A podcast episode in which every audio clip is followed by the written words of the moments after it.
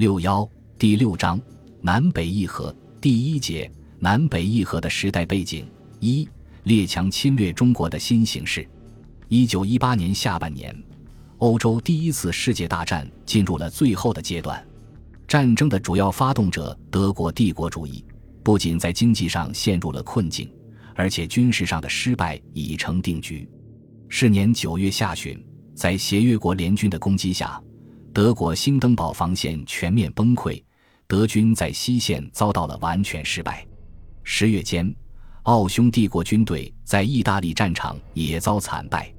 战争给德、奥匈等国的人民带来极其沉重的负担，人民生活困苦异常，经济上的崩溃和军事上的失败，加上俄国十月革命的影响。激起了这些国家人民的反战和革命情绪的高涨。十一月初，德国爆发了资产阶级民主革命，德皇威廉二世退位，德国君主专制制度被推翻，建立了资产阶级议会制共和国。在革命斗争中产生了德国共产党。十月，匈牙利也爆发了革命，成立了国民议会，随后建立了民主共和国。匈牙利被奥地利统治压迫了几个世纪之后，终于获得了解放，成为独立国家。奥匈帝国内部的革命导致了哈布斯堡王朝的彻底覆灭。十一月十二日，奥地利共和国宣告成立。奥匈帝国于十一月三日在帕多瓦投降，和意大利签订了停战协定。在此之前不久，九十月间。属于同盟国集团的保加利亚和土耳其也已向协约国投降，签订了停战协定。由于土、保、奥、匈投降，退出了战争，德国陷入了空前孤立的局面。西线战线的溃败和国内革命运动的汹涌澎湃，使德国政府认识到再也无力进行战争，唯一的出路是签订停战协定。十一月十一日清晨五时。协约国联军总司令福煦上将和德国政府派出的以外交大臣埃尔兹贝尔格为首的代表团，在法国东北部贡比涅森林的雷通车站签署了停战协定。十一时宣布停战。根据协定的条款，德军在十五天内从法国、比利时、卢森堡、阿尔萨斯、洛林及莱茵河左岸撤退完毕，同时还必须全部撤出土耳其、罗马尼亚。奥匈帝国以及非洲殖民地，这样，第一次世界大战便以德奥集团的覆灭而告终。第一次世界大战结束，欧洲各国人民从长达四年之久的残酷战争中解脱出来，世界呈现一派和平景象。参战获胜的美、英、法等帝国主义国家摆脱了战争之后，着手准备召开世界和平会议，处理战争的善后问题。同时开始把眼光从战争军事转向政治外交方面，谋划如何向外发展自己的势力。国际局势的这一重大变化，对中国政局有着直接的影响。第一次世界大战期间，由于西方列强忙于在战场上厮杀，无暇东顾，暂时放松了对中国的侵略。东方后起的帝国主义国家日本，因没有卷入欧洲的战争。同时，凭借着临近中国的便利条件，大肆对中国进行侵略扩张，企图排挤英、法、德、俄等国的在华势力，把整个中国变为他的独占殖民地，并进而，在远东建立霸权统治。帝国主义对中国的侵夺，既有协调一致的时候，也有相互矛盾抗争的时候。当他们在华的利益得到均衡发展时，他们之间的关系可以是协调的。当机会均等、利益均沾的原则遭到破坏，他们中一方的利益受到损害时，就会出现矛盾和斗争。日本在中国的扩张和势力的膨胀，和他支持段祺瑞武力统一中国、助长中国内乱的政策，损害了美国及与其有伙伴关系的英法在华的利益，因此引起英美等国的关注。英美协会因中国滥借外债，危及财政。并因南北抗争既久，外国各受损失甚巨，寺内之源断滥借，招致在花英美人之菜市。一九一八年七月初，美国政府为了打破日本对中国借款的垄断，向日、英、法三国提议联合组织对华国际银行团及新银行团，实行统一对华借款，并且规定两条原则：一、绝对不借给中国用于国内战争之借款；二、日本对中国之借款，如有用于国内军事之危险者，当促使其绝对停止交付。美、英、法，特别是美国不赞同日本单方面支持皖系军阀，造成中国的分裂局面。在西方列强看来，一个包括各种军事政治力量组成的、对列强各国平等开放的和平统一的中国，比一个单纯效忠听命于日本的皖系军阀专权、南北对峙的中国，无论从政治上、经济上来说，对他们都较为有利。因此，欧洲大战结束前后，美、英、法等国通过各种方式表示，希望中国停止内战，实现和平统一。同时，通过外交途径对日本施加影响，促使日本同他们采取相一致的对华政策。九月九日，英国驻华公使朱尔典访问外交总长陆征祥，表示希望南北实现和平，以免危及中国的国际地位。朱尔典说：“贵国近来情形愈趋愈下，南北问题若不早日解决，长此以往，必有分裂灭亡之惨。”现时前敌将士均不愿战，人人皆知。身外人观之，实无十分避战之理由。中央政府屡借外债，举凡国家所有可以抵押者，均已抵押殆尽。此款尽充军费，而未收丝毫实效，万非长久之计。西南声称彼等实愿和平了结，因中央政府相无诚意。此说真假不可得而知。为武军廷方曾向本国驻澳领事声明数次，托其向本公使转探中央政府口意，大约时有调停之余地。陆征祥说：“南北战争，全民涂炭，诚有如贵公使所言有分裂灭亡之惨。中央政府岂不愿和平解决？吾如西南极坚持，如请恢复就国会一层，此万难办到。”朱尔典说：“总而言之。”此事若不早日解决，贵国将来地位实有不堪设想者。贵总长一知两月以前，英美驻华各界要人曾立一会，对于中国现状曾有决议，请本公使转达本国政府设法劝告中国等情。该会要人类皆久居中国，深知中国内情，且与彼等私人亦有利益关系，均以为贵国内部如不即日平静，国家万无存在之理。此事贵国政府不可不注意也。九月下旬，美国政府委托中国驻美公使顾维钧转达美国欢迎徐世昌当选第二任总统，希望他迅速解决国内时局问题。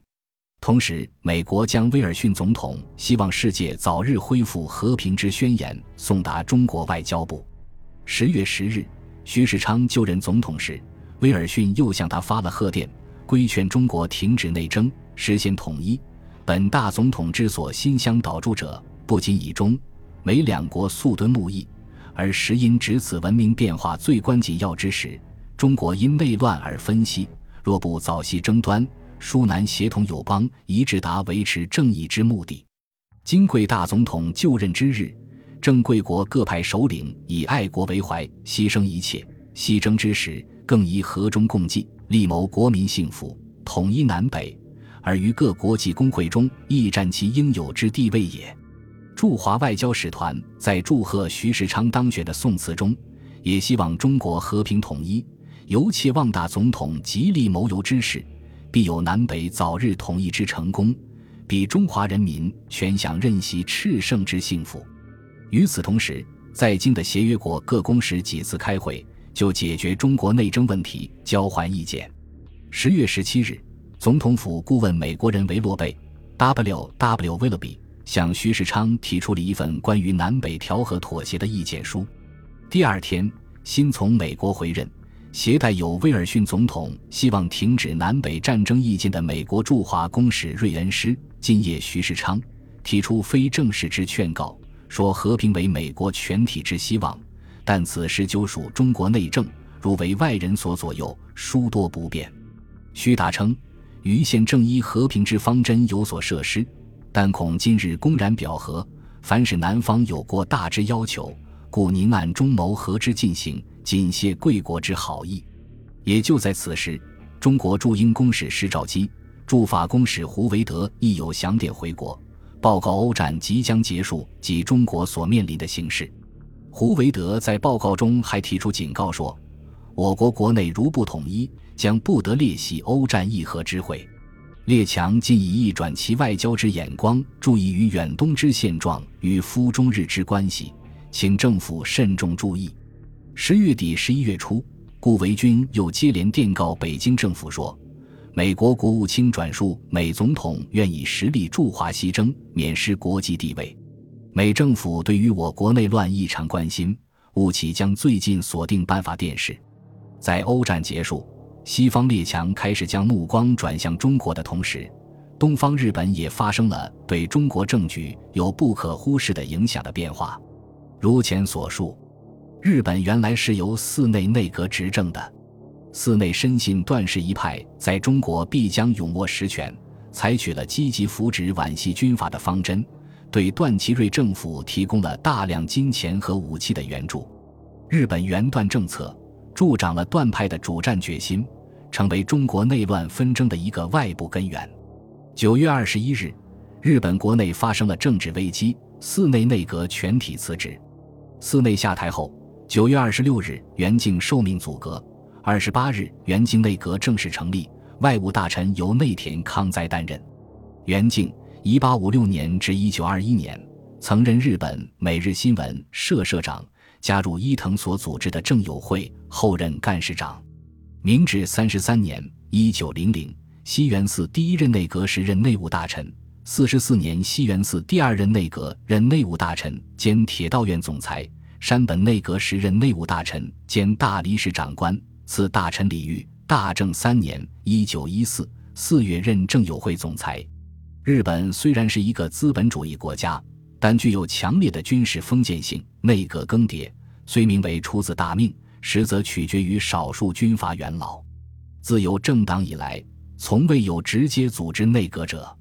袁敬为政党领袖，又无爵位，出面组阁，开创政党政治的局面，被看作是日本民政发达之特征。政友会对前寺内内阁素以是是非非主义为消极的援助。原敬列席于外交调查会，对寺内之外交政策常加以限制。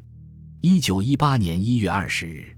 以袁敬为首的政友会和宪政会、国民会共同发表宣言，指责政府对华外交干涉中国内政，助长内乱，招致人民怨恨。袁敬内阁成立后，当然要继续实行侵略中国的方针。他所宣称的尊重中国主权、谋中国全国国民之利福。不过是掩饰日本侵华政策的一种外交辞令和宣传标榜，但是袁敬面对国内外形势的变化，不能不考虑改变侵略的手法。当时卷土重来的西方列强要求打破日本一方独霸中国的局面，同时前任寺内内阁支持皖系军阀的政策，引起了中国人民的强烈不满和反对。如一九一八年五月，全国爆发的反对中日军事协定的浪潮，日本国内舆论对其侵华政策也甚不以为然。大阪《朝日新闻》发表一篇题为《对华绝对和平主义》的社论说：“当兹世界新醒其帝国主义外交之迷梦之今日，我日本亦应剖明我日本外交方针之本来面目，以一扫国际间之误会，故无论矣。而无人于此机会更进一步。”则对外应宣明和平主义的精神，对内应破除从来动辄急招各国误会之因之军阀外交事业。至于中国问题，需立场绝对平和主义，以为我外交之一新时期。夫绝对平和主义云者，已无他，即所谓放弃特殊地位事业，真意味之门户开放事业，表里一致之机会均等事业。要言之。即绝对的废弃侵略的帝国主义的外交方针事业。这篇文章说什么要废弃帝国主义侵略的外交方针，虽然是假的，但他反对寺内的对华方针却是真的。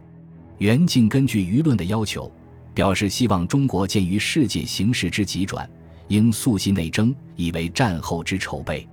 他在外交策略上相应做了某些较大的改变，采取了与英美等国协调一致的对华侵略方针。十月中旬，日本内田外相对原敬内阁的对华方针做了非正式声明，其要点有：一、绝不采秘密制政策，如利用西元规三等与中国政府缔结借款条约等；二、绝不采仅以日本之利益为本位之方针；三。对于中国南北两派绝不偏移，放弃从前援助北方之手段，而以功名正大为宗旨。四图南北两派及中国全国民之福利。为了和上述外交政策相适应，原敬内阁大藏省和日本的银行团、吉兴业、朝鲜、台湾三家银行理事开会，重新研究了对华借款方针，决定：一、暂行停止借款；二。对于寺内内阁已成立借款之善后处理，其政治借款因有碍于中国之统一，应即停止；经济借款中有性质上不确实，于该事业之收益上无偿还原利之希望者，或并无经营事业之意思，而其目的在通融为别种用途者，一律停止。袁敬还任命小藩有吉为新任驻华公使。小帆在前寺内内阁时。因反对西园圭三的对外借款，曾与前大藏大臣盛田发生冲突。他被任命为驻华公使后，日本记者询问他的对华意见，他表示，日本当与列国行动一致，希望中国统一。显然，原敬内阁的对华策略方针与前寺内内阁有很大的不同。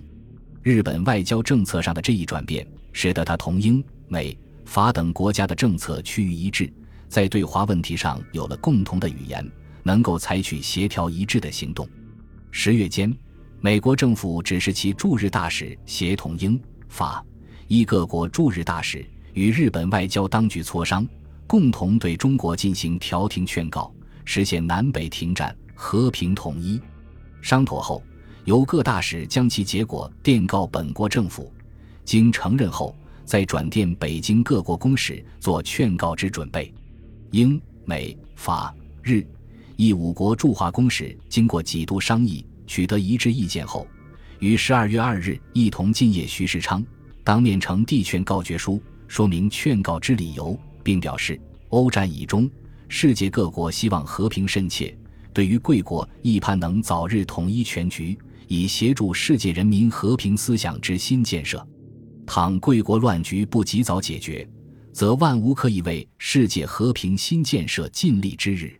无协商各国今与贵国感情独厚之故，即望贵国为世界各国切望和平方面着想，务从速研究解决办法。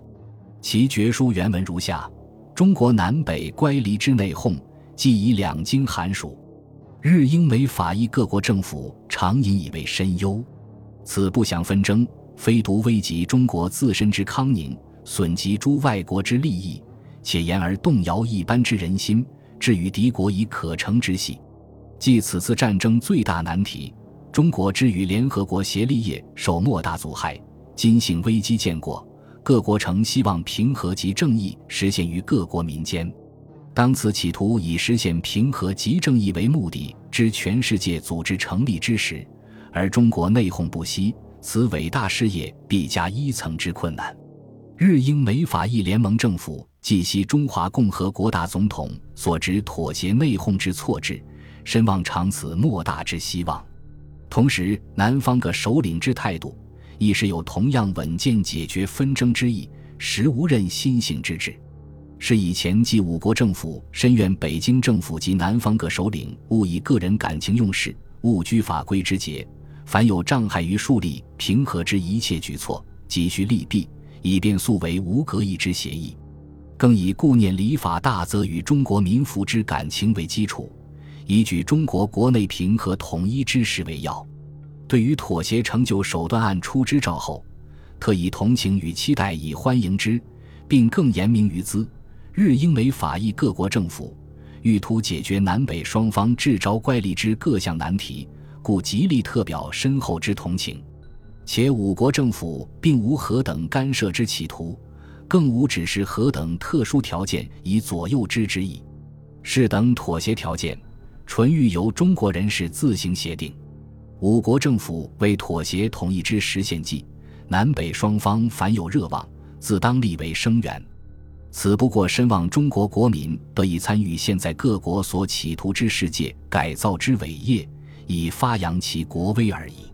同日，五国驻广州领事亦向军政府提出劝告，帖文内容大致相同。不过事先声明，提出劝告并非承认军政府或为一独立之交战团体。西方列强东返和日本外交策略上的转变，是一九一九年初南北议和的外部条件。